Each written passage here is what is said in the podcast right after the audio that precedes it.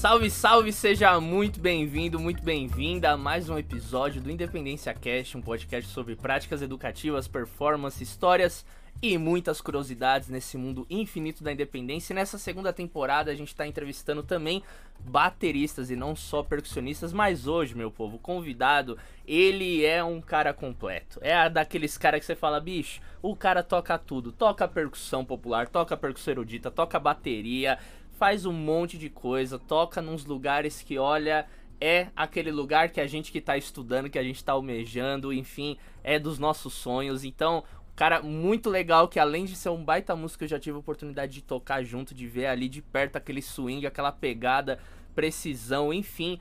Também é uma pessoa muito legal, um ser humano muito massa. E a gente vai conversar hoje com nada mais, nada menos que Nelton S. Manda um salve aí, Nelton. Como é que tá? E aí, Daniel, beleza, cara? Um prazerzão estar aqui com vocês, viu, bicho? Muito obrigado pelo convite. Vou ficar felizão aí de bater esse papo com você aí. E coisa linda, Nelton. Querido, hoje a gente vai falar bastante sobre a prática da independência, que eu acredito que é uma coisa que é muito importante da gente falar, que às vezes a gente acaba sendo um assunto que a gente estuda mais pra frente, né? No caso, nós, percussionista, aprende a tocar um instrumento, a bateria a gente vai aprendendo ali grooves, coordenação, depois que a gente vai entender um pouco desse conceito. E aí a gente vai se aprofundar um pouco nisso, que eu acho que você tem bastante coisa para trocar e mostrar também pra gente, né? Pra você que tá vendo aqui no YouTube, ele já tá ali, ó, no armado já, ó, contou 3, 4, já subiu. Então vai dar pra gente mostrar vários exemplos bacanas. Eu queria começar, Nelton, perguntando qual que é a sua concepção sobre independência? Porque eu vejo muito de bateristas falando, ah, coordenação e independência tá sempre tipo no mesmo lugar. E aí eu queria saber, assim, na sua opinião, o que, que você entende sobre independência, né? Eu acabei não falando, gente, mas o Nelton também é um professor, né? Professor de bateria, de percussão, de música. Então eu acho que você trazer esse seu lado também pedagógico pode ajudar nessa, nessa reflexão também. Então, o que é independência para você? Legal, cara. Bom, é, eu, eu, acredito sim que independência e coordenação estão ligados, mas eu acho que é, essas duas coisas podem ser vistas de formas separadas, né? É, embora estejam conectadas. É, às vezes para você ter uma, você quando você fala eu tenho coordenação e tal, quando você consegue tocar, né, no caso da bateria, a gente está usando os quatro membros, ou às vezes três membros só, né, tocando. Então, se você consegue conciliar esses, esses três membros ou quatro membros para tocar uma frase ou uma levada, e isso é coordenação. Agora, eu acho que a independência, para mim, eu tenho pensado na independência como um fator extra, além da coordenação, porque além da coordenação, de você ser capaz de tocar duas ou mais coisas ao mesmo tempo, é, na independência você tem que ser capaz também de ouvir essas coisas que estão acontecendo ao mesmo tempo. Então, é, eu tenho estudado é, é coisas de independência, por exemplo, nos últimos anos, né? É, sempre com o ouvido atento, atento, né? Com a cabeça atenta ao que eu estou tocando. É, eu acho que assim esse esse treino esse treino né, da, da, independência e da coordenação ele se dá desde cedo na bateria, né? Porque se você for tocar samba, é, bossa nova, enfim, você tá ou, ou um ritmo de rock é, variando bumbo e tal, você está começando a treinar também além do seu corpo a sua cabeça a ouvir aquelas frases que estão acontecendo, né? Então, se você está tocando, sei lá, colcheias, é, né, com, com a mão direita, e, no segundo tempo e no quarto tempo você tem a caixa.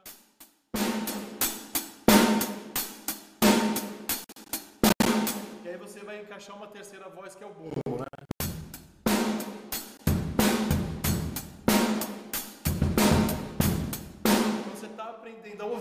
Essas três vozes acontecendo.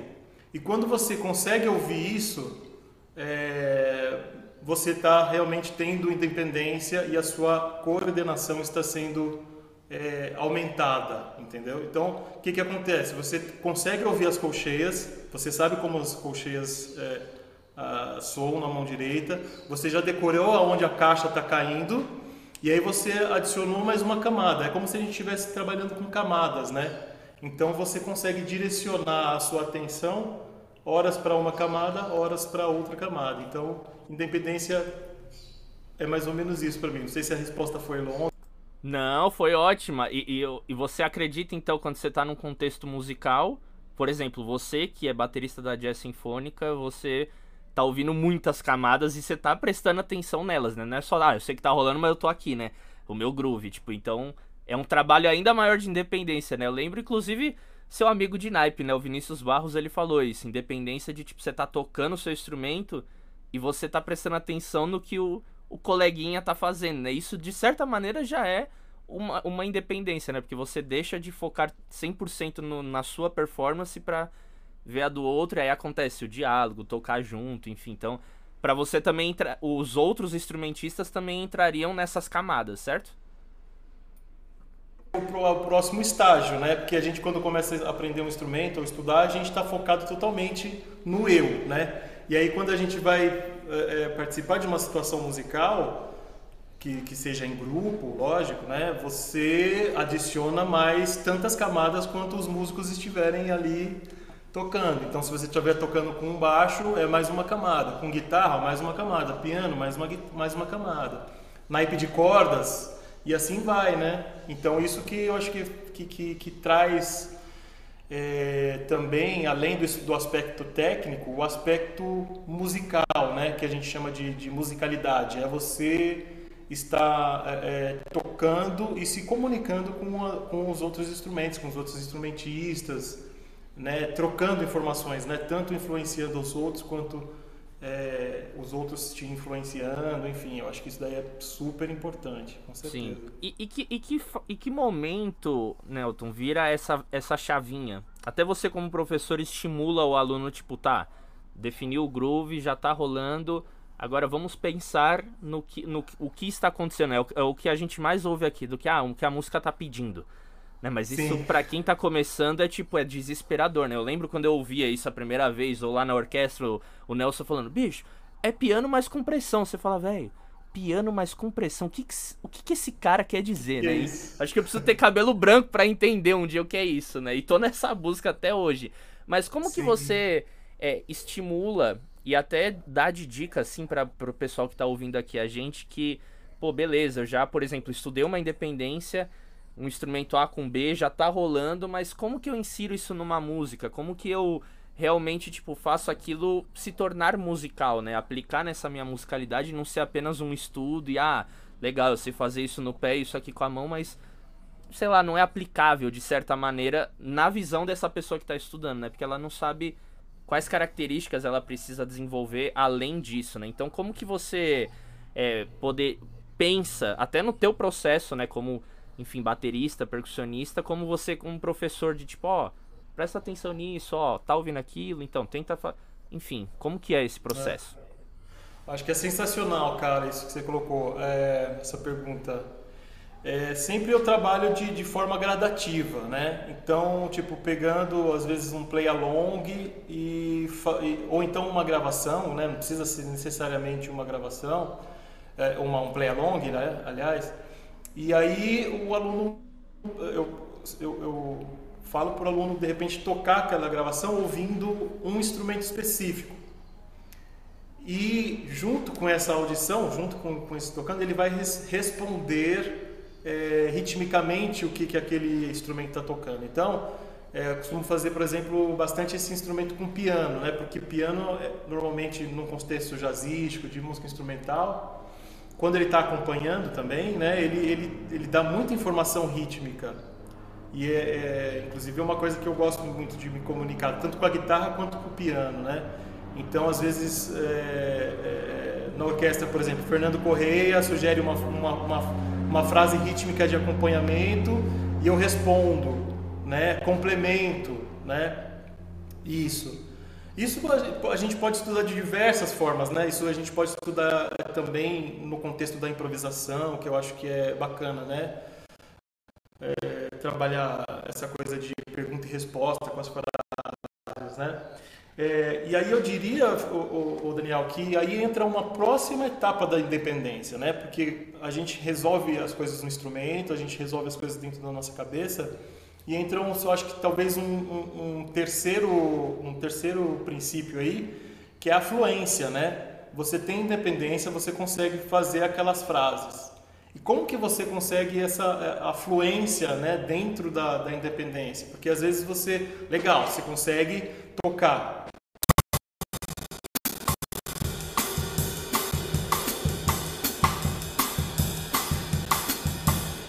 Você conseguiu um nível de, de, de, de independência aqui. Mas se você fizer essa aqui durante a música inteira, você vai soar chato, né? Vai soar você chato não volta mais. Então, Na próxima você não volta mais. Exatamente. Então, assim, eu acho que a gente acaba estudando isso também, mas assim, tipo, estudar o máximo de situações possíveis, de, de situações possíveis, né? É, para você frasear, né? Aí entra o elemento frasear, né? Porque às vezes a gente pergunta, ah, tudo bem, o que é frasear? É variar a frase é, é, inicial, né? O ritmo inicial, é, e, e, fazer uma, uma coisa, uma, fra, uma outra frase que seja é, derivada daquela, né? É, ou então que tenha a ver da frase inicial, com a frase inicial. Então, se eu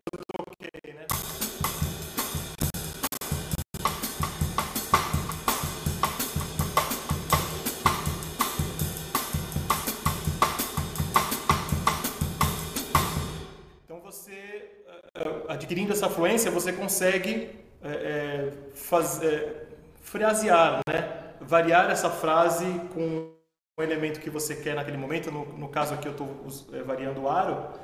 E, enfim, com isso você consegue essa fluência. Através dessa fluência, aí você vai conseguir também é, se relacionar com os outros instrumentos, né? Porque eu acho que todo mundo já passou por aquela situação. Você está tocando, um instrumento faz uma frase, você queria até responder, mas, meu, o corpo não vai, né? Então, acho que é, essa fluência tem a ver com isso daí também, né? De você conseguir é, essa liberdade. Acho que independência também engloba essa palavra, né? A liberdade de você fazer, fazer variações é, é, de forma, enfim, aleatória, vamos dizer assim, né? Arbitrária, pra, e fazendo com que você consiga se comunicar com os outros instrumentos, né? E eu acho que tem um, um, lance bem legal também, que é interessante, às vezes a gente fica nesse exercício só de, de, de execução, né? Mas é legal também a gente aprender, uh, treinar o aspecto auditivo, Eu acho que é muito legal isso porque é, quando a gente está no, no, no, instituto, a gente está no conservatório, a gente está numa universidade, é, às vezes a gente está é, nas salas das matérias sem meio saber porquê, sabe? Assim, ah, eu estou estudando percepção, treinamento auditivo, né? Eu estou na aula de rítmica agora, mas por que, que eu estou nessa aula de rítmica? Você não sabe, você vai levando, né? Ok.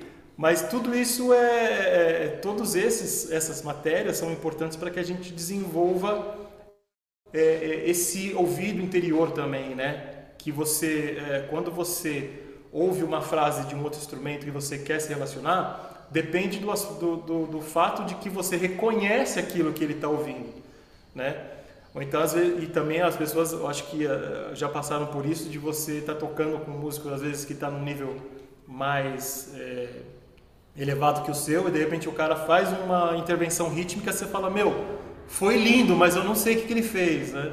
Então, acho que esse aspecto de você identificar e trazer, é, é, é reconhecer, identificar e trazer para o seu modo de tocar, para que isso soe musical. Será que você entende? deu para deu entender? Eu entendi super, bicho. Entendi super o processo. Eu até tô anotando. Aí fica a dica para quem tá escutando, vendo. Caraca. Pega o caderninho, anota que tem vários ouro aqui que o Nelton tá compartilhando. Não, eu super entendi.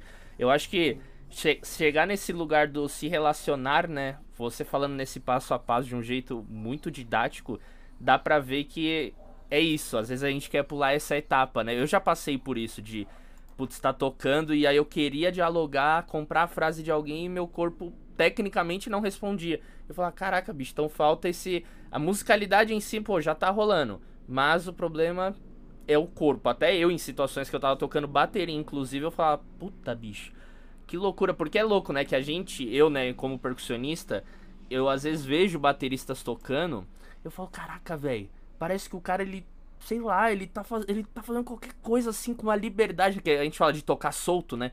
Que tem bateria que você vê, tipo, dance com tu pé, para gudugu, gudugu, tu pra. Que. E o cara tá ali, sabe? Tá rolando, ele tá dialogando com o cara. Você fala, nossa, bicho. Inclusive, o, o Rodrigo Digão, né? O Digão Braz passou por aqui pelo podcast e, e ele tava lá em Campos Jordão. Ele foi professor lá do, do Ensemble Popular e eu tava tocando bateria nesse. lá no Ensemble, né? E aí ele falava muito disso, assim, porque, meu, a escola dele, né? Essa coisa da música instrumental. Agora ele tá tocando com Hermeto, inclusive. Então é, é um lugar muito interessante, assim, isso que você falou de ter o conhecimento com o instrumento, aí tem essa questão da fluência, o fraseado e o relacionamento. E é uma coisa que é gradativa, né, Nelton? Não é um. Tipo, ó, estude seis meses o seu instrumento, depois cinco meses de fluência.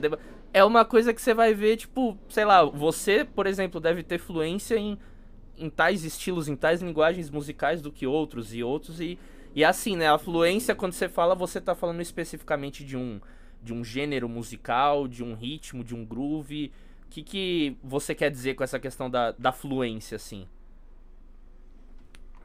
E é no aspecto musical em geral, entendeu? Porque eu acho que todo, tá. cada um, cada pessoa tem uma afinidade, entendeu? Tem uma atração para um certo estilo, um certo instrumento, né, cara? Você é percussionista, você sabe que esse mundo da percussão é uma coisa gigantesca, né?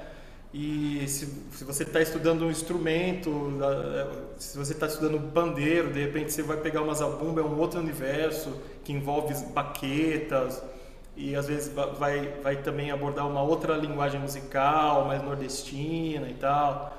É, e talvez o, o pandeiro você venha mais para o samba, enfim. Acho que independente disso, se você toca hip hop, ou se você toca jazz, ou se você toca samba, eu acho que é, dentro dessas linguagens você vai você pode estudar o, o, fator independência entendeu eu lembro que quando eu comecei a estudar Daniel na fundação a gente eu, eu tinha muito essa coisa da independência é, é, ligada à música cubana né? Ou, ou a música é, da Centro-América, né? Música latina, né? Então salsa e todas as variantes possíveis, né?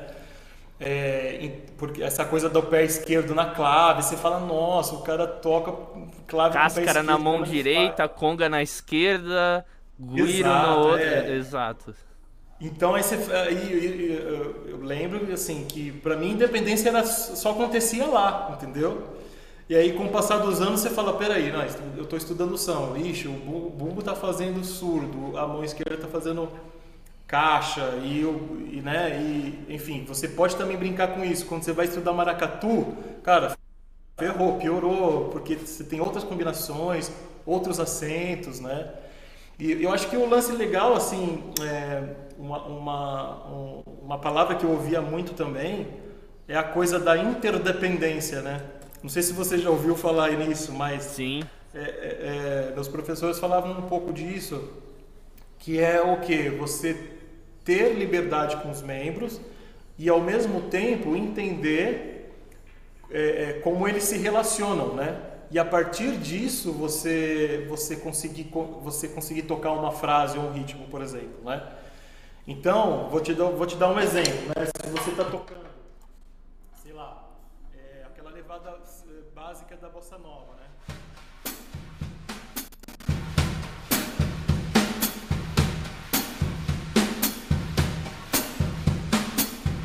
Você tem isso aqui. Você tem isso aqui. Um, dois, um, dois. Então, não necessariamente você, nos pés você precisa pensar nas frases separadas. Então, você pensa num conjunto, né? Você pensa no tum, tico, você transforma isso numa frase, né?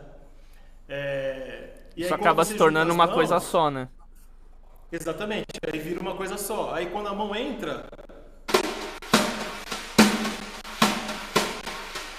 você meio que tem que fazer o cálculo de onde cada nota cai, né? A primeira cai junto com o bumbo.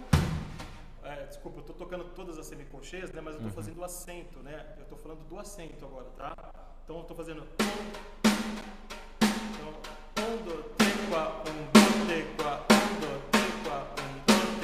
Eu estou contando as semicolcheias. Então quando você coloca isso daqui junto, né? Você sabe que o bumbo vai cair na primeira e na quarta semicolcheias e o chimbal vai cair na terceira. Então você vai ter que meio que ajustar tudo isso para tocar junto. Isso que seria a interdependência. Você não está necessariamente pensando em vozes separadas, mas você está pensando na combinação delas. Né?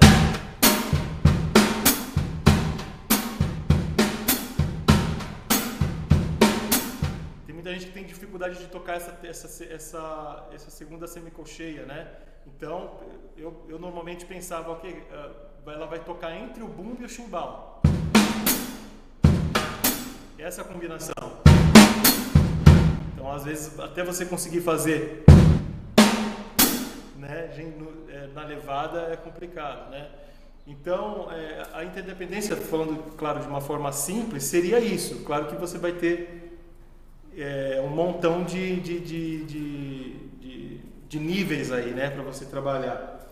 É, então, essa, essa, essa coisa da interdependência também você, a, te ajuda a, a chegar num resultado, né? Então, se você não consegue realizar uma frase longa, vai por pedaços, pensando na interdependência, né? Na, no encaixe dessas vozes, para você conseguir com, é, tocar essa frase, essa levada, enfim.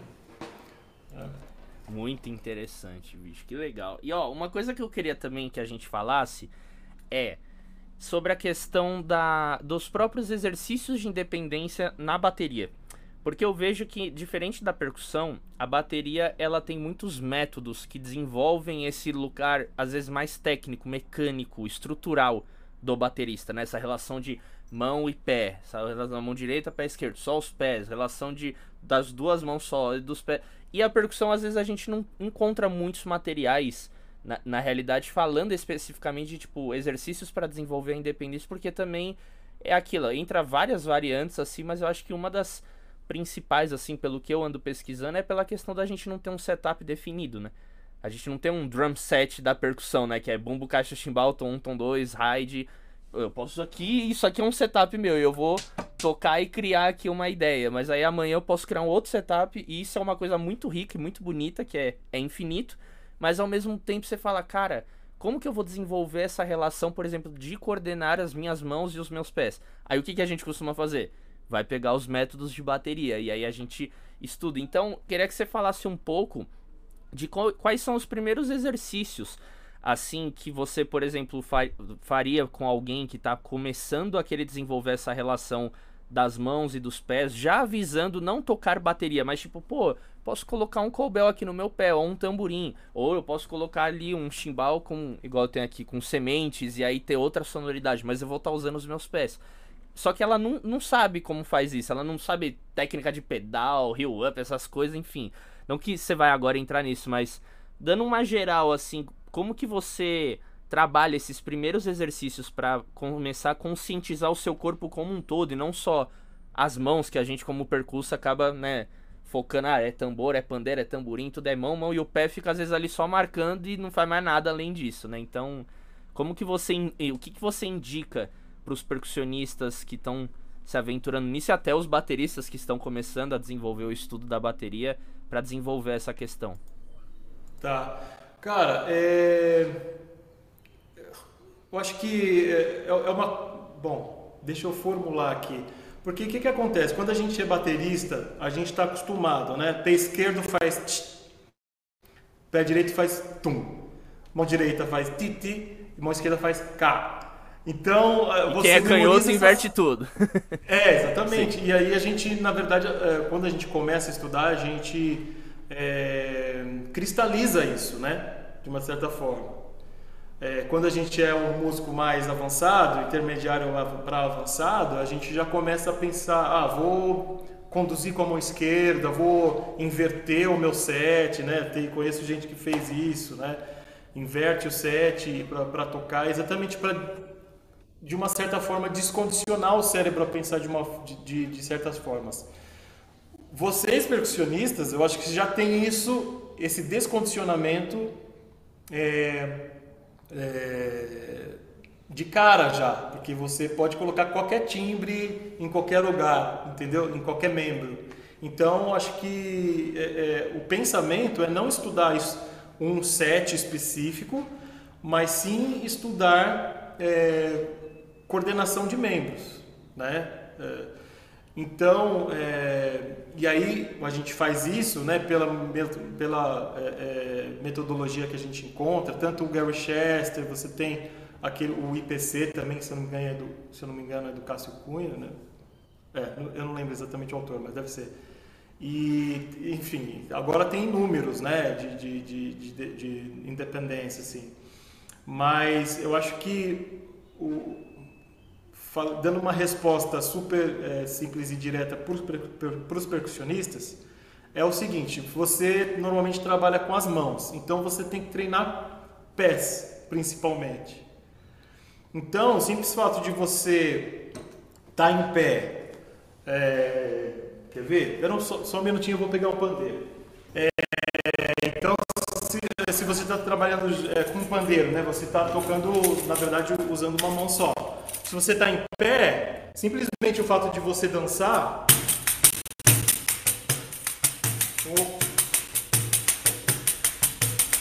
conseguir coordenar esse, esse passo de lá para cá, já é um começo de você, de você para você é, começar a pensar em independência, né? Isso fora de um set, claro. Você não está sentado, você está em pé. Então você tem essa possibilidade. É, uma coisa que eu fiz é, era pegar o pandeiro e tocar. Começar a fazer o ostinato de, de bateria, né? Seria o nosso ostinato de bateria. Pode ser Qualquer, um, qualquer ostinato pode ser é, é, é, bumbo em semínimo, enfim. E aí juntando essa frase.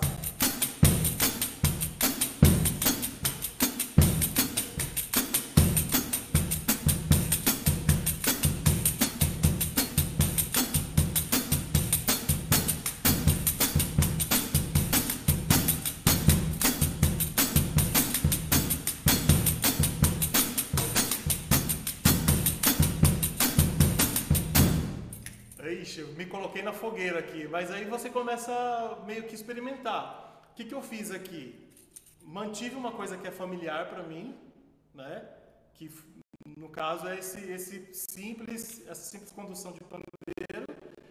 E aí você começa a, a, brincar com os pés, né? Primeiro com uma coisa estática para você sentir como que como que, que para você ver como você sente isso, né? Porque é, tocar bateria também é sentir, é o seu corpo entender a movimentação que acontece, né? É, passando aquilo que eu fiz agora, agora há pouco, é, em pé, você pode, né, como primeiro exercício, fazer. Você estava direita, esquerda, direita, esquerda, você traz para cá.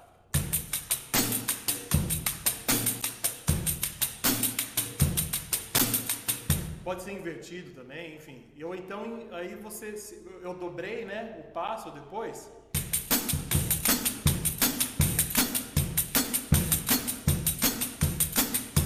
Então é uma forma de você começar a sentir e aí depois explorar, né?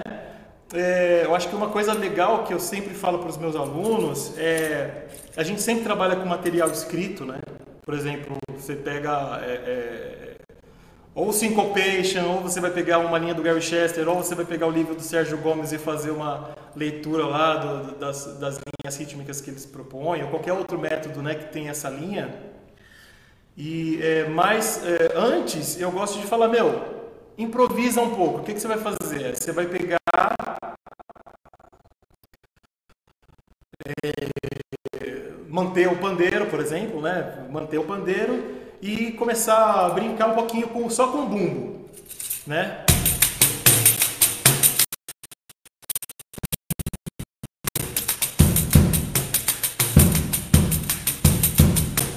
eu tenho um pensamento às vezes muito matemático, eu gosto, ah, eu quero, eu quero é, fazer todas as possibilidades. Se a gente tem quatro semicolcheias, eu tenho que ser capaz de tocar em todas as posições. Só que não necessariamente de uma maneira seguida, entendeu? Você fica escolhendo e vamos falar, ah, vou tocar na quarta.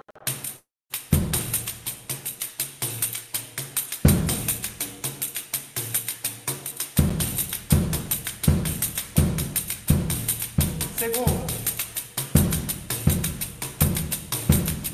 E aí você fica só pensando, na verdade, né? Improvisando, porque você, às, às vezes a gente acha também que independência é saber ler uma outra linha. E, e, e, é isso também, mas não é só isso.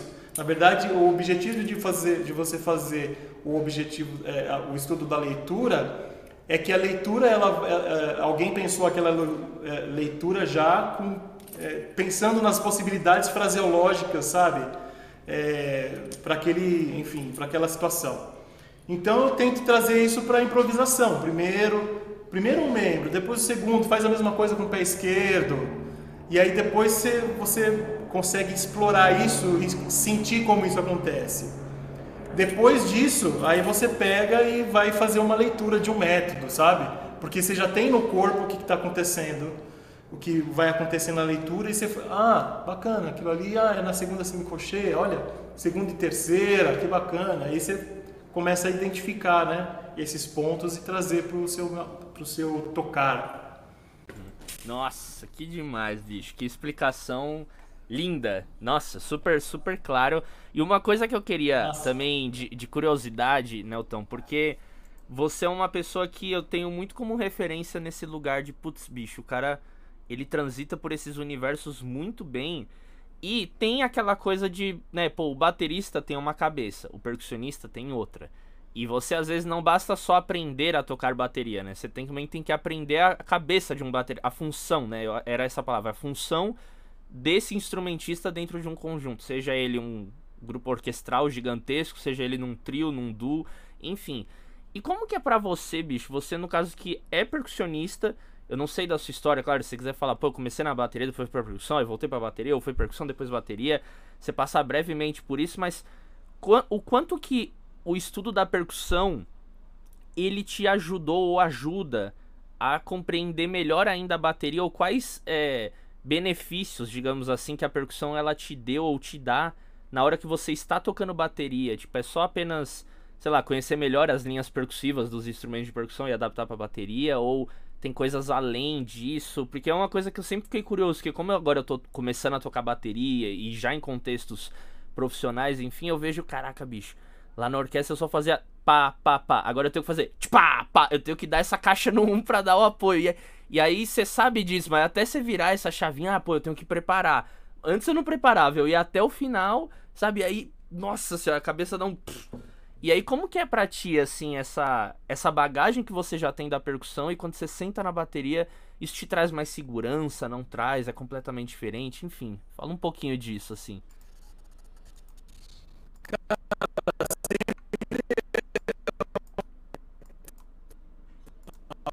mesmo tempo que eu, que eu aprendi, né, esses, esses três universos, na verdade, né, porque eu comecei como baterista, já que você perguntou, né, eu comecei como baterista, é, meu, tocando de ouvido na igreja. Depois de um tempo eu fui para a Fundação das Artes, fiz aula com o Sérgio Gomes, me formei lá. O, é, essa, e inclusive essa, essa coisa de você é, transitar entre os mundos, né, era um pouco essa é, a ideia e um pouco essa abertura que o Sérgio Gomes dava, porque ele também tinha essa formação um pouco meio mista, né? Então, é, tipo, ele sempre incentivou a gente a estudar os instrumentos de percussão para saber o que tocar na bateria. Isso foi sempre, quer dizer, mais ou menos uma, uma uh, um dos objetivos dele, né, de, da gente estudar percussão, não exatamente para ser percussionista, mas para conhecer um pouco mais a fundo, né, porque isso faz você fazer coisas na bateria que estejam mais dentro da linguagem, enfim, estudar zabumba é importante, porque aí você vai conseguir é, fazer essa, essa, esse diálogo entre bumbo e, e aro na bateria quando você estiver estudando baião ou qualquer outro tipo de coisa, né? Então, é, a, a, o incentivo dele era nesse sentido. E também na percussão erudita, né? Na percussão sinfônica que eu fui depois que eu terminei a Fundação das Artes, Aliás, eu fiz o último ano da Fundação das Artes e, e é, junto com o primeiro ano da Unesp. Incentivado também pelo Sérgio Gomes para estudar percussão erudita e tal. E aí eu fui pensando em realmente ampliar o, meu campo de atuação, né? É, como profissional. Então, é, é, por isso que eu disse, são três mundos diferentes: a percussão popular, a percussão erudita e a bateria, né? São três coisas. E a princípio são, são, são três áreas separadas, porque cada uma delas exige um conhecimento gigante, assim, específico, né? Então, é, a começar pelo repertório e tal, né? Então, é, é, é se você fala de música europeia, música brasileira, música popular, o jazz, cada um desses nichos tem um repertório gigante para ser estudado, né? E, assim, para mim foi importante porque eu é, é, conheci um pouco, em certa época fui foi profunda nessas nessas áreas e, e agora eu consigo meio que é, mesclar as coisas, né? E, e, exatamente trazer, por exemplo, esse tipo de coisa que eu trouxe agora, agora há pouco, né? Então, ah, meu, tem um trampo que é só é, é, cantora e violão. Então, e não tem baixo. Putz, caramba, então, você tem que fazer uma percussão lá. Eu não vou levar só um pandeiro ou só uma zabumba. Ah, legal, vou, eu, vou, eu vou querer inventar alguma coisa, entendeu? Como foi mesmo. Então eu levava um bumbinho, uma caixa, um chimbal e um pandeiro, entendeu? Às vezes um triângulo também. É, então é, é legal porque você começa a conseguir mesclar essas coisas também. E como você falou que independência é uma coisa que normalmente o percussionista não estuda, é, é, eu, eu, por causa desse, desses conhecimentos eu fui meio que buscando, entendeu? É, é já fazer isso, já fazer essas, essas mesclas. É, então, inclusive, se eu, não, se eu não me engano, o primeiro cara que eu vi assim no meu tempo de estudante fazendo essa coisa de pandeiro e, e, junto com a bateria foi o Digão. O Digão também estudou na Fundação das Artes, a gente estudou mais ou menos na, na mesma época. E aí eu falei, nossa, que, que bacana isso, então vou tentar também, sabe? Aí você já começa a, a ter um repertório de, de sonoridades também. Então eu acho que o ponto principal é, é aquela coisa, você tem um banco, um banco de sons é, é maior quando você faz isso, entendeu?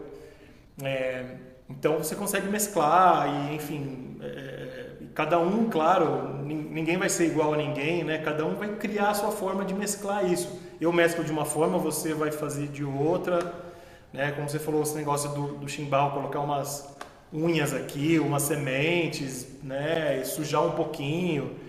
Enfim, e quando eu fui para vassoura também eu fiz a mesma coisa. Então, eu, tipo, meu, ah, tem um trabalho de voz e violão para fazer, aí eu vou levar só uma caixa, ou então no máximo um bumbo, bumbo numa caixa, ou então um bumbo com, com um carrom como bumbo, que aí eu posso usar o carrom também, enfim, e, e tocar uns, o bumbo com, com pedal invertido, aquela ondinha, né? E fazer umas jogadas. Então, e aí nessas situações vão, vão surgindo, né? Essa, essas necessidades, né?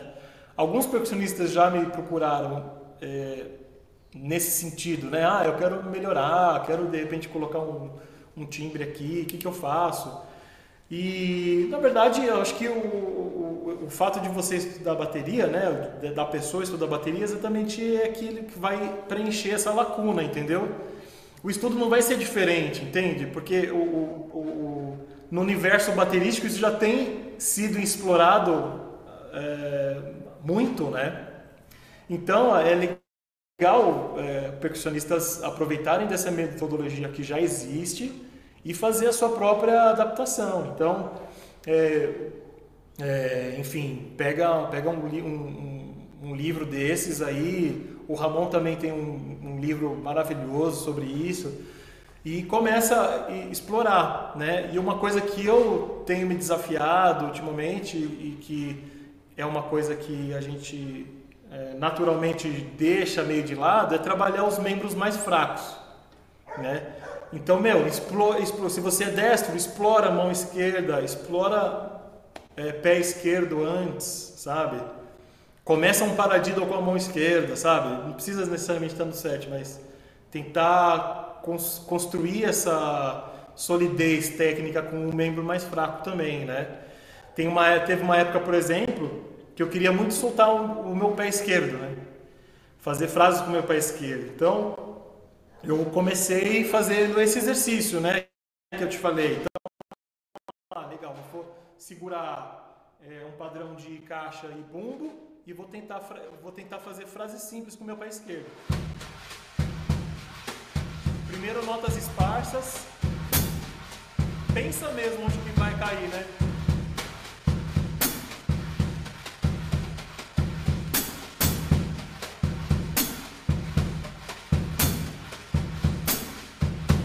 Interdependência nesse momento vai ajudar, porque você vai falar assim, não, eu quero tocar o pedal agora junto com o primeiro bumbo.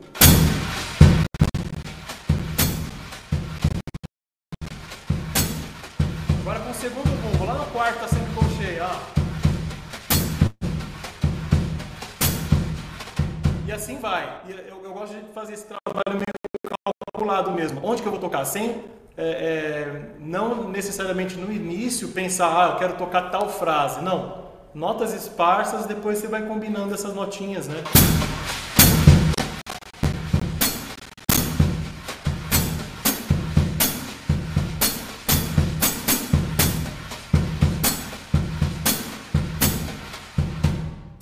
claro, vai demorar um tempo para você construir isso e aí você vai se sentir à vontade com essa mecânica, né? Com esse procedimento. Aí vai para outro lugar, vai para a mão esquerda, né? Normalmente mão esquerda a gente tá, já, já, já trabalha, né? Fazer é, essa frase com a mão esquerda. Mas enfim, dá para fazer inúmeras experimentações, né, Daniel? Putz, é, é gigante assim, em termos é, infinito, de instrumentação, né? em termos de, de, frase, né? Não, exatamente. Eu acho que o pontapé você já deixou muito claro, assim, de como a pessoa ela pode fazer e vai dela, né, também. Não... Eu acho que a, a gente pode apresentar as ferramentas, mas tem que ver também o que, que a pessoa tá procurando, a demanda, o que, que ela quer com Sim. isso. Às vezes, sei lá, se a pessoa ela não tem claro, tipo, meu, eu quero para experimentar fazer isso, para tentar transpor essa ideia aqui Pessoa, porque ela vai se deparar com um caminho que não é fácil. É o que você falou, ah, aí você vai ficar um bom tempo estudando aí. Você foi bem modesto, né? Porque, meu, é isso, e é chato, é trabalhoso, sabe? É. Às vezes a gente tem que enfatizar essas coisas que a gente fala, não, que aí você estuda essa relação. Aí você fala, ah, legal, aí o cara que senta pra fazer, então se você não tem, às vezes, um. Que aí entra muito, né, no que a, a Rosa que já passou por aqui fala, dessa questão do propósito. Você entendeu o que, que você quer com isso daí, onde você quer chegar, tudo que aí eu acho que isso vai. A gente não pode esquecer disso também, né? Quando a gente fala da nossa Perfeito. profissão, assim, como músico, tipo, meu, isso vai dar trabalho, vai ser chato. Pô, imagina, você vê ali um cara fazendo. É, que aí eu, eu volto naquilo que você falou do, dos cubanos, né? Fazendo as independências. Você vê os caras segurando a, a clave 3-2 ali, K, K, K, K, K. E aqui quebrando tudo, você fala, bicho como assim, velho? E aí você vai tentar, sei lá, tocar isso e ser mínima na conga, você fala, meu Deus, imagina. Enfim, então dá trabalho, né? Eu acho que é uma questão que, que é legal enfatizar isso, né? Tanto é, você como professor, você vê esse processo na pele, né? Que semanalmente você tá ali acompanhando e vendo isso, mas você também como ali músico profissional, de você tá tocando, você, puta, bicho, apareceu um arranjo lá na, na jazz, você fala, uou, esse aqui eu vou ter que parar, estudar. E é claro, mas como você falou desse, eu anotei aqui, repertório de sonoridades, de ferramentas, de possibilidades de resolver as coisas, a gente vai encurtando esse espaço, né, porque... Sei lá, hoje você não tem um, o tempo de quando você tinha 16 anos, já de sentar laboratório, ficar estudando. Hoje é é correria, né? Então a Sim. gente vai armazenando padrões, né? O Digão falou muito disso, né? De padrões na bateria, né? Você tem aí, ele deu o exemplo do Isso. carro, da embreagem, você não pensa mais. Aí você vai tendo vários padrões e a bateria é a mesma coisa. E aí, inclusive, quando o batera vai tocar percussão, às vezes ele traz esses padrões, né? Da bateria. Então, sei lá, a condução tem que estar tá aqui, sei lá, é com a minha mão direita. Se eu for conduzir com a esquerda, ferrou, que é o que você falou, de o percussionista ele tá mais descondicionado, né, nesse sentido. Então, que legal como as coisas elas vão se conectando. E uma coisa que eu queria que a gente falasse é de um set que uma vez eu vi a primeira, eu não vou lembrar quando que eu vi, Nelton, você me desculpa, mas eu achei genial e eu acho que vem é, de encontro com esse papo que a gente tá falando agora, que é essa questão uhum. da pesquisa de sonoridades, né? Você como percussionista, como baterista, você desenvolveu a panderia, né? Que eu queria que você falasse um pouquinho mais. Eu separei aqui uma, uma foto para quem nunca ouviu falar. Não dá pra ver, infelizmente, ali o bumbo. Até dá pra ver ali, se der Legal. ali focar. Que fala ali, ó, é um set que basicamente você transformou a bateria num, em pandeiros, platinela, enfim, da onde veio essa ideia? Foi um estímulo profissional? Você precisava de um som mais acústico, sei lá, diferente? Alguém te deu esse insight? Foi uma pesquisa sua? Enfim, fala um pouquinho da panderia. tá. Cara, essa ideia, na verdade, eu não sabia na época, mas começou no ano, se eu não me engano, no ano 2000, que foi quando eu entrei na Unesp e tinha o Mário Gaiotto, que é baterista também, foi né, representante da, da Istambul, se eu não me engano, durante muitos anos, aqui no Brasil, em São Paulo. E ele super batera, e ele, ele falou, meu, quero montar uma bateria de alfaias. E ele, para o recital de formatura dele, ele montou essa tal bateria de alfaias. E eu falei, cara, que legal, né? Uma sonoridade muito peculiar e tal? É, nem lembro mais as medidas, mas enfim, é, é, ele fez isso e isso ficou na minha, na, no meu HD aqui. Né? Eu falei, putz, que legal, nossa, e, e era uma sonoridade muito, muito diferente mesmo, né? Porque a gente tá com essa sonoridade de pele de nylon, esticada e tal, não sei o quê. Então, quando você vai para o Fire, você tem uma sonoridade completamente diferente, né? E queira ou não queira, você tem uma, uma sonoridade brasileira, né? Porque te remete a essa sonoridade do maracatu ou da música de Minas, né? Então você, é, é, com esses tambores, né, de, de, com pele animal, assim. Então é, é, isso ficou na minha cabeça e eu também não lembro exatamente que ano que foi isso, mas provavelmente deve ter sido, deixa eu ver, uns sete anos atrás ou seis anos atrás, mais ou menos, 2015, né? Mais ou menos isso, talvez, 2014, 2015, que eu estava nessa sala aí. É, e aí é, eu tive essa, essa, essa ideia, né, entrando na Torelli também, aí eu falei, meu, putz, eu vou, eu vou tentar fazer isso, porque eu, eu tava querendo uma, uma, uma, sonori, uma bateria com uma sonoridade brasileira, assim, que fosse leve, queria um kit pequeno para levar em gigs, assim, rápidas, né, e, enfim, e aí eu, eu montei essa, essa ideia aí, falei, meu, a Torelli já tem uns pandeiros com clamp, ele estava comercializando esse pandeiro maior, né? Eu até posso pegar aqui, só um minutinho, Daniel, rapidinho. Mas, né, tem esses, esses tamborim e tal, aí eu coloquei, coloquei, uh, apesar de chamar panderia, mas eu coloquei tamborim junto também para ter variação de, de, timbre, e na verdade o, o primeiro que começou, esse aqui não tem platinela, legal. Peguei o sem platinela. Mas normalmente esse cara. Mas imagina, cara. gente, você que tá vendo, imagina que tem platinela.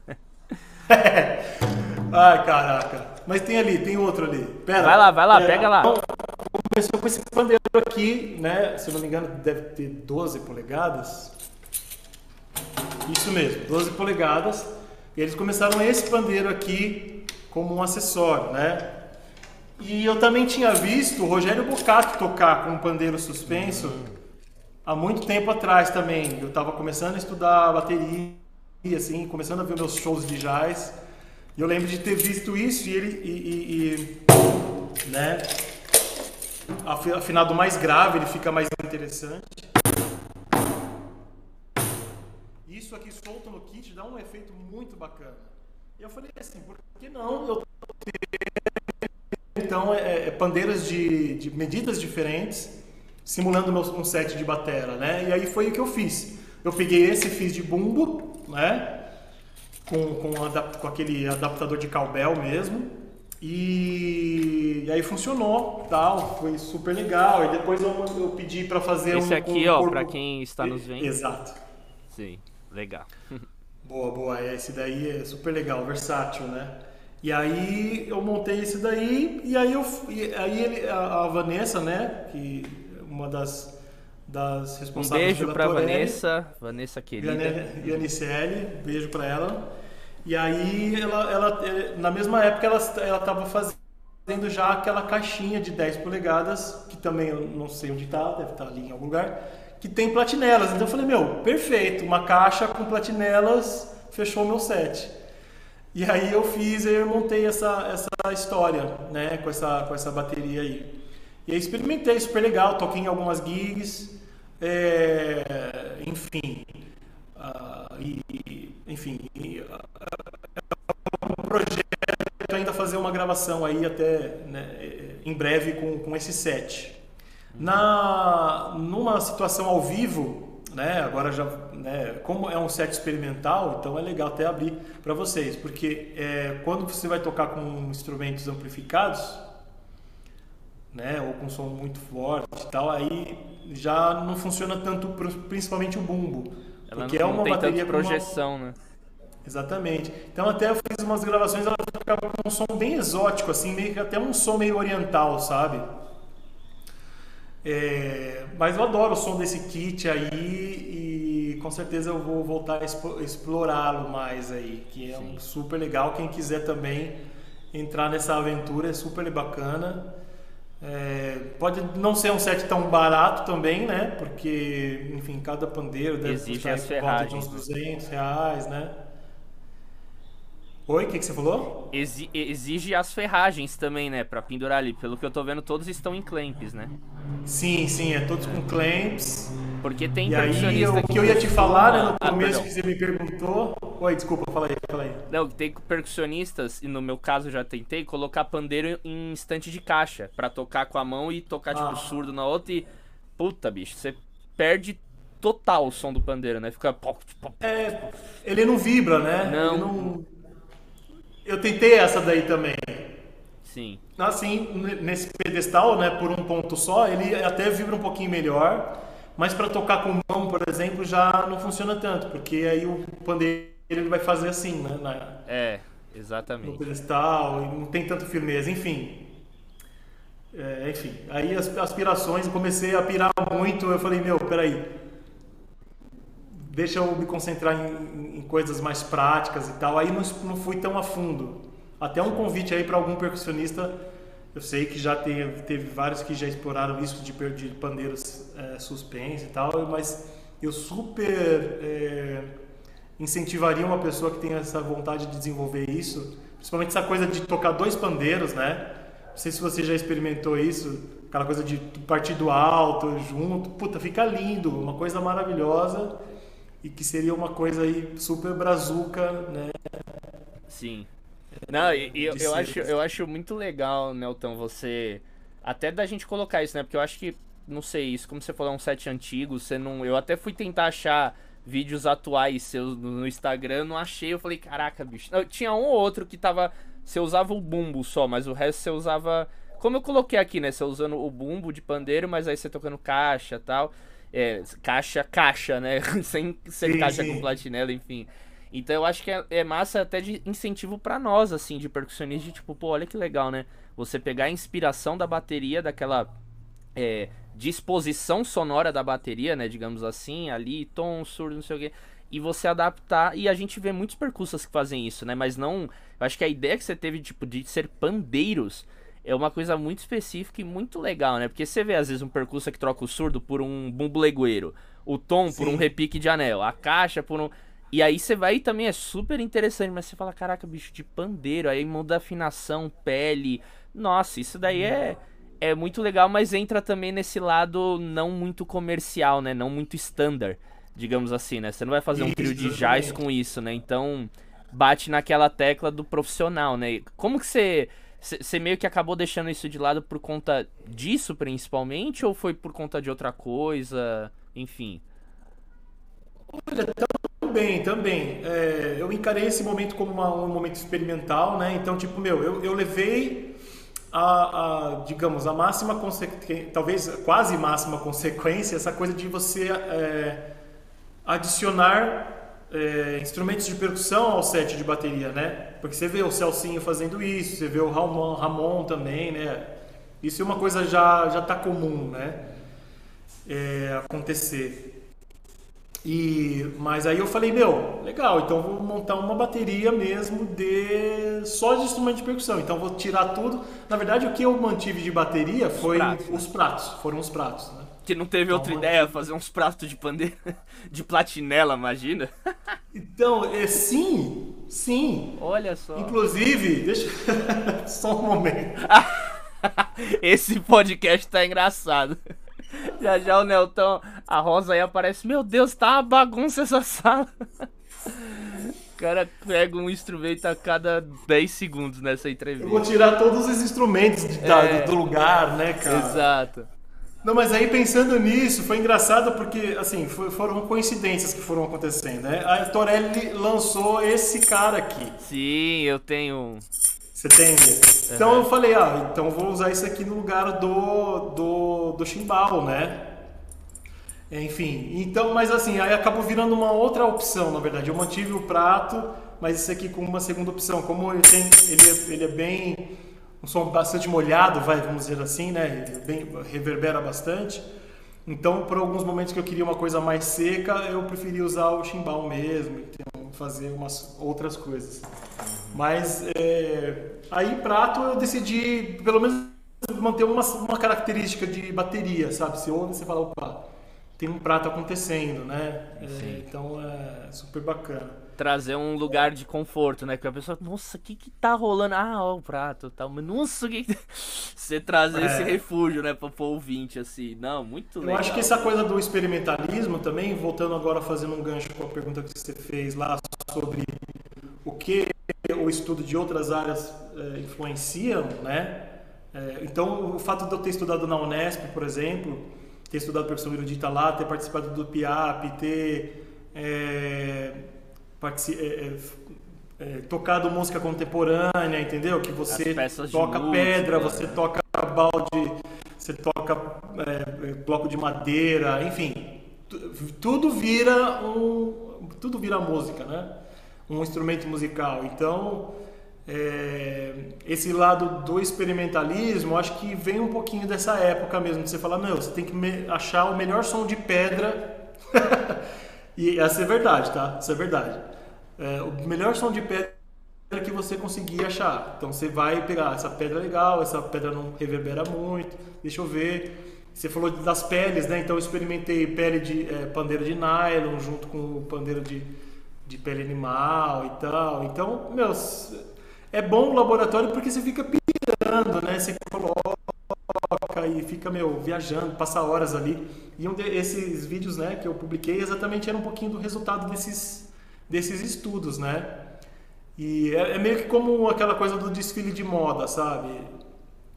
Então o cara faz uma, uma baita de uma roupa é, alternativa que você fala, nossa, ninguém vai usar isso na rua. Mas na verdade, às vezes aquela roupa é por causa de uma prega, um jeito de costurar diferente que o cara arranjou com aquele tecido. Ou então para ver o caimento de um tecido, entendeu? Não necessariamente por causa da roupa. Então essa experimentação dos pandeiros Putz, é legal que eu consegui, meu, ah, como que se, como que soa um pandeiro ou então vários pandeiros suspensos, entendeu? Então essa sonoridade está na minha cabeça. Se eu quiser usar um pandeiro ou um tamborim, desculpa, que está aqui, né? é, eu ma- mantenho aqui um, um agogô, né? eu mantenho isso daqui como parte da minha experiência. Isso aqui foi parte da minha experiência, entendeu? Então eu não, eu não, quando eu deixo, né, eu, como eu falei para você, eu parei por um tempo de pesquisar isso, mas aquela pesquisa continua.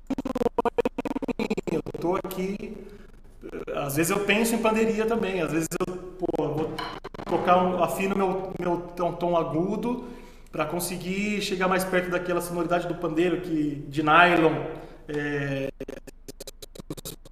penso que eu tinha e que eu quero meio que chegar perto, sabe? Então essas aspirações são legais pra isso, né? Falei pra caramba, hein? Caramba. Nossa, não, mas bicho, eu acho. Nossa, que genial, velho. Não, ge- eu- nossa, nem sei o que dizer, porque eu me identifico muito nesse processo, assim, desse experimentalismo. E, é, nossa, é muito legal você ter trazido isso, porque deixa, traz mais pro concreto, às vezes, esse lugar de, pô, sei lá, a gente tá pesquisando, tá fazendo algo, mas não necessariamente a gente vai aplicar aquilo, vai viver fazendo aquilo ali. É tipo, é um momento em que você guarda e, e eu lembro Assim, até tô, tô vendo aqui na, pela câmera UAB, tinha uma vez que eu tava, assim, pensando, né? Fazendo uma gravação online, que aí sem querer. Deixa eu pegar aqui uma vassourinha. Eu, eu, eu toquei. E aí eu, eu tirei esse som aqui, eu falei. Nossa! Era, sei lá, era um timbre que eu tava procurando que não era granzar, sabe? De condução. E aí eu falei, bicho, aqui resolveu. E aí, é isso, essa sonoridade tá em mim. E aí teve outras gravações que eu pensei, bicho, e se eu tocasse a vassourinha no, aqui ou aqui e aí fizesse esse, esse, jogo? Então ficou comigo. Então eu acho que serve. Nossa, é literalmente Sim. isso que você falou, sabe? É, é, e eu acho que até eu gosto de fechar o papo falando, ah, as suas considerações finais, eu acho que isso ficou. É um baita incentivo e, e inspiração também de bicho. Pesquisa vai atrás, vai em busca de objetos sonoros, enfim. Eu participei também durante cinco anos de uma orquestra, que se chamava Orquestra de Objetos uhum. Desinventados. Que a ideia era justamente isso, colocar a função, é, outra função num objeto que não foi feito para aquilo. Sei lá, uma taça foi feito para armazenar um líquido para você beber. E, pô, e se você percutir, se você friccionar com o dedo, sai uma nota, ou se você pegar um galão, um extintor... E aí, bicha, as minhas ideias de música, eu acho que é esse o ponto, né?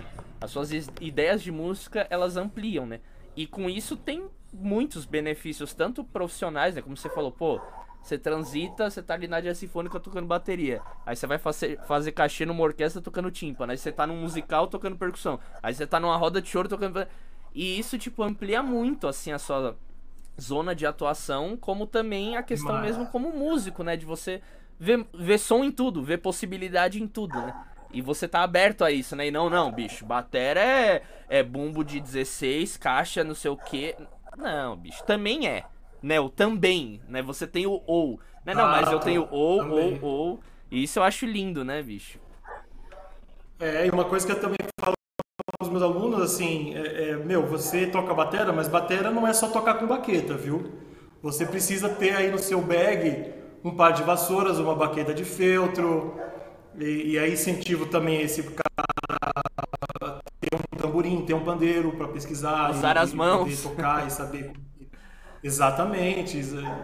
É, tem solos lindos, né? Do Jeff Hamilton tocando com a mão na batera. Você fala, meu, é incrível. É tudo coisa que você pode usar. E quando, assim, só puxando um pouco a sardinha, né? Para as vassouras, que eu, que eu tenho também uma pesquisa é, super legal, assim, é, a respeito delas. Inclusive tem um curso online, já aproveitando para falar, Exato, fazer a propaganda. é o espaço para isso.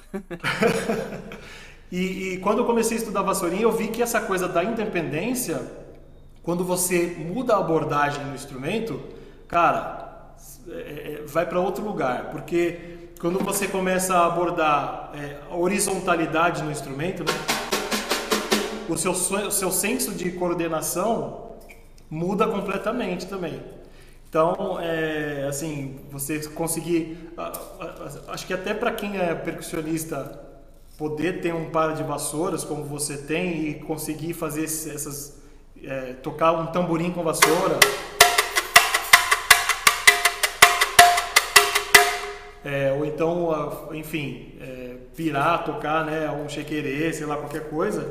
Então, é bom pra caramba ter isso, né? E por que não aprender formas de você percutir, né? Você tem o reco-reco, que você pode usar esse movimento para tocar, né? É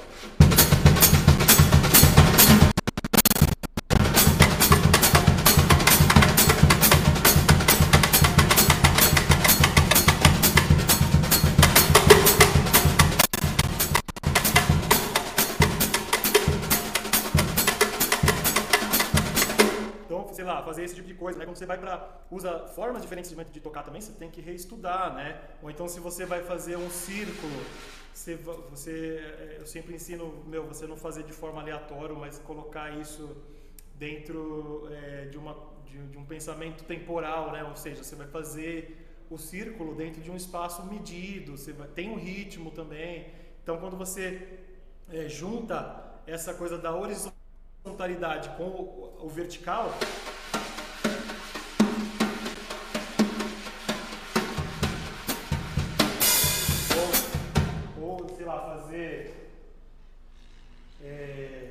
tipo, né, esse tipo de coisa, né? Você fazer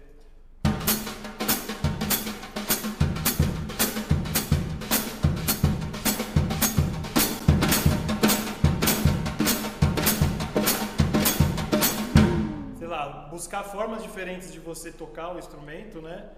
Isso também vai uh, fazer você também estudar outras formas de tocar e, e desenvolver uh, talvez outro ramo aí da independência, né? Outras outras ramificações, né? Digamos assim. Uhum. Então acho que enfim, mais ou menos por aí, assim, você ter essas consciências, eu acho que é super legal.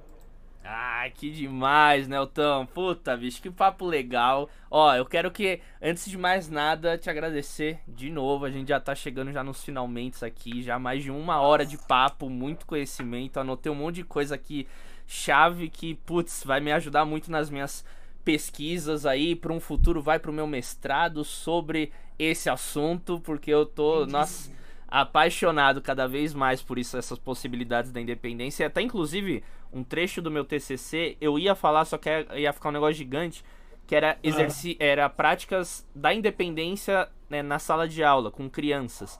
E aí o meu, meu orientador, ele tava até, tipo, me instigando, pô, tenta elaborar proposta de exercício com movimentos arrítmicos, né? Não uma coisa, sabe, ah, faz colcheia aqui. E aí a gente começou a viajar nessas coisas de, tipo, fazer movimentos. Então, sei lá, com a unha você fazer o um movimento circular no frame drum, num pandeirão, hum. e com a hum. outra você vai fazendo isso, sabe? E aí você muda. Aí eu, e é exatamente isso da vassourinha, né? Eu me deparei muito com isso, de falar, caraca, bicho, pera. Aqui eu consigo tocar, mas aí se eu vou fazer só essa de mudar o movimento da mão, meu cérebro já Saca? Você fala, mas bicho, é tudo semicolcheia, por que que é tão complexo? E é exatamente o que você falou, uma mão tá aqui, a outra tá fazendo isso, enfim, então Gente, é. fica a dica aí, ó. Curso do Nelton. Ele vai falar agora, vai fazer todo o merchan dele. Mas, Nelton, obrigado demais, bicho, por essa troca. Fala aí onde a gente encontra mais o seu trabalho, redes sociais, futuros projetos, concertos, curso online. Manda a brasa, meu querido. Obrigado demais. Pô, legal, legal. Quem quiser então me procurar aí nas redes sociais, no Facebook eu tô como Nelton S, no Instagram também. É, S se escreve E-S-S-I. Né? Tá, tá aqui, ó. Tá embaixo do nome dele ali, ó. Pois é. Exato. E é, quem quiser saber mais do meu, do meu curso, vai no site vassourinhasonline.com vassourinhasonline.com Lá tem todo um descritivo do curso, super legal. É, é, o curso se chama Vassourinhas Combo, né? Então é meio que o desenvolvimento do meu primeiro DVD, que foi o Vassourinhas Brasileiras que eu abordo as vassourinhas em, com samba, baião, frevo, maracatu, faço adaptações para esses ritmos. E aí o curso online ele, ele, ele também inclui vassourinhas jazz, vassourinhas funk e um módulo que se chama Vassouradas, que também trabalha exercícios técnicos com a vassourinha, então super legal, super é, completo o curso, né? Enfim, eu acho que quem quiser e tiver interesse vai, interesse, vai se é, deleitar no material que tem lá. Tem muito vídeo é, didático, tem muito material extra também, eu tocando, então super legal.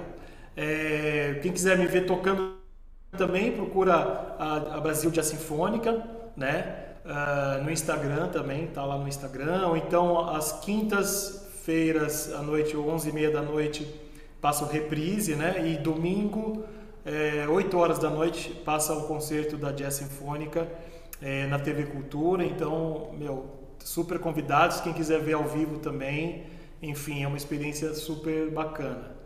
É, né, dou aula também na Fundação das Artes e na FNU, então são esses os, os trabalhos aí que, que eu faço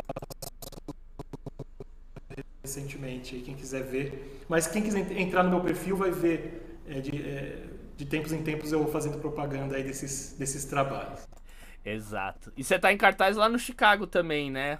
Vai sair o episódio a tempo. Você ainda vai estar tá lá, né? No Chicago. Fala aí do. O cara também, o Nelton, ó. Se você vai em qualquer musical aí em São Paulo, se você pega a ficha técnica, você vai ver ou o nome dele ou o nome da Rosa. Então é a família dos musicais. Então fala aí o, o musical que você tá em cartaz, quando que a gente pode te ver também. Mas, então, eu estou em cartaz de quinta a domingo, é, no Teatro Santander, com o musical Chicago, um musical muito legal de ver, a história muito legal, os bailarinos arrasam e a orquestra toda no palco, então, meu, quem curte ou quer conhecer essa linguagem de musical, vale a pena, é muito, muito bacana. Né? Enfim, e é um trabalho também super bacana de se fazer, né? Já há mais de 10 anos que eu faço esse tipo de trabalho, é, tem sido uma, uma, uma, ramificação das coisas que eu faço, né? A gente falou sobre aumentar é, a nossa a área de, de, atuação, né? Então, fazer musicais, eu já fiz o Bela e a Fera, Fantasma da Ópera, o Mamma Mia, Miss Saigon, enfim, um montão de, desses musicais. Eu acho que é um tipo de trabalho super legal. Sei que você também curte, né, Daniel, essa, essa onda. E realmente é muito bacana. É um, é um, é um trabalho legal de fazer e, enfim, é, enfim, profissionalmente não, não tenho que não tenho que dizer assim. É super bacana. Quem quiser ver, tá super convidado aí. É e quem isso. quiser também, também a, a, Rafa, né? Ou a Rosa, como você falou, minha mulher tá tocando no Dona Summer, que vai reestrear agora, acho que no comecinho do mês que vem, lá no, no auditório do Ibirapuera. Então, uhum. fiquem convidados aí também, super bacana. É, pra quem também quiser me assistir, eu vou estar em cartaz no B32 também, com Nautopia musical também. Eu acho que eu não tinha te falado, bicho. Agora estarei num, num musical aí yes. que. É... Que bacana! Sim, que inclusive foi indicação da querida né? Rosa Rafa. É. Exatamente. Coisa e aí linda, estarei em cartaz lá no B32, Pô, na Faria Lima. Oi? Pera aí, deu uma cortadinha. Massa demais. Ah, foi isso, massa demais. O massa demais como demais.